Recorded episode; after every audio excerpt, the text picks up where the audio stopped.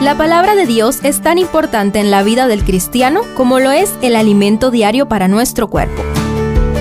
Estudia con nosotros el capítulo del día en Reavivados por su palabra.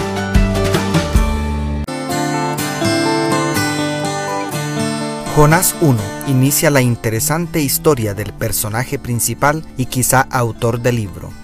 Es el relato de un profeta que pretendiendo huir de la presencia de Dios y de la responsabilidad de ir a predicar a Nínive, descendió y descendió hasta lo profundo del mar. La narración es tan fascinante que algunos se han atrevido a dudar de su autenticidad e historicidad veamos qué podemos aprender de los errores que cometió este hombre que pareciera confundir a Jehová con los dioses paganos. Primero, huir de Dios. Pero Jonás se levantó para huir de la presencia de Jehová a Tarsis y descendió a Jope, donde encontró una nave que partía para Tarsis. Pagó su pasaje y se embarcó para irse con ellos a Tarsis, lejos de la presencia de Jehová, declara el verso 3. ¿Te resulta absurdo pretender huir de la presencia de Dios? Pues para los habitantes de la antigua Palestina, donde cada ciudad tenía un dios patrono, cuyo poder estaba limitado a ese territorio, no era una idea demasiado extraña. Lo extraño es que un profeta de Jehová cometiera el error de tratar al Creador de los cielos y la tierra como una de esas falsas deidades. ¿Cuántas veces hemos actuado como si Dios no existiera o como si fuera uno de esos ídolos que solo sirven de adorno?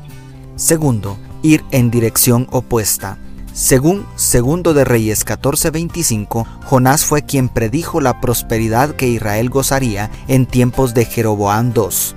Pero, al ser enviado a predicar a Nínive, capital de Asiria, quienes además de ser muy crueles y malvados, ya eran una amenaza para el pueblo de Dios, Jonás decidió deliberadamente ir en dirección contraria al mandato divino. Si Tarsis es la misma Tartesos del sur de España, estamos hablando de una ciudad que estaba a unos 3.500 kilómetros de Jope, lo cual era tres veces la distancia a Nínive. Imagina lo ridículo que sería que en una competencia olímpica uno de los competidores saliera corriendo a toda velocidad en dirección contraria a la meta. Así de absurdo es oponernos a la voluntad de Dios. Tercero, dormir en medio de la tormenta. Dice la última oración del verso 5. Mientras tanto, Jonás había bajado al interior de la nave y se había echado a dormir. Después de haber provocado la peor tormenta que había sufrido aquella embarcación, Jonás decide ponerse a dormir. Parece increíble que pudiera dormir en aquellas condiciones y eso sin contar la otra tormenta que debería haber en su conciencia. Si a la terquedad añadimos la irresponsabilidad y la pereza, ¿qué obtendremos? No existe peor actitud que dormir mientras el barco se hunde. Cuarto, darle la espalda a Dios. El verso 5 dice que los marineros clamaron a sus dioses. El 14 afirma que clamaron a Jehová. Y el 16 declara, sintieron aquellos hombres gran temor por Jehová, le ofrecieron un sacrificio e hicieron votos, asegurando así el texto que aquellos paganos se convirtieron al Dios de Jonás. Sin embargo, en ninguna parte se dice que el profeta se humillara delante de Dios, ni siquiera que orara. No quería darle la cara a Dios. ¿Cómo es posible que queramos escondernos de Dios cuando es el único que puede salvarnos? Y quinto, preferir morir antes que obedecer.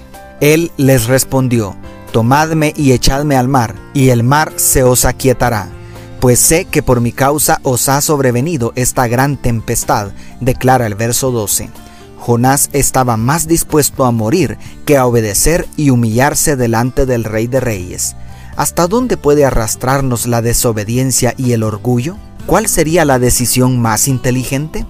Pero, a pesar de todas las locuras de Jonás, Jehová tenía dispuesto un gran pez para que se tragara a Jonás, y Jonás estuvo en el vientre del pez tres días y tres noches, declara el verso 17.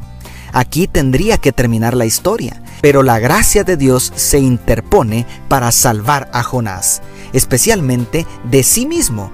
Tú quizá ni te habías acordado de Dios, pero Él sí tenía dispuesto desde antes que nacieras un medio para salvarte.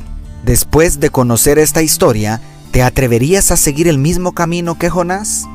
Dios te bendiga, tu pastor y amigo Selvin Sosa.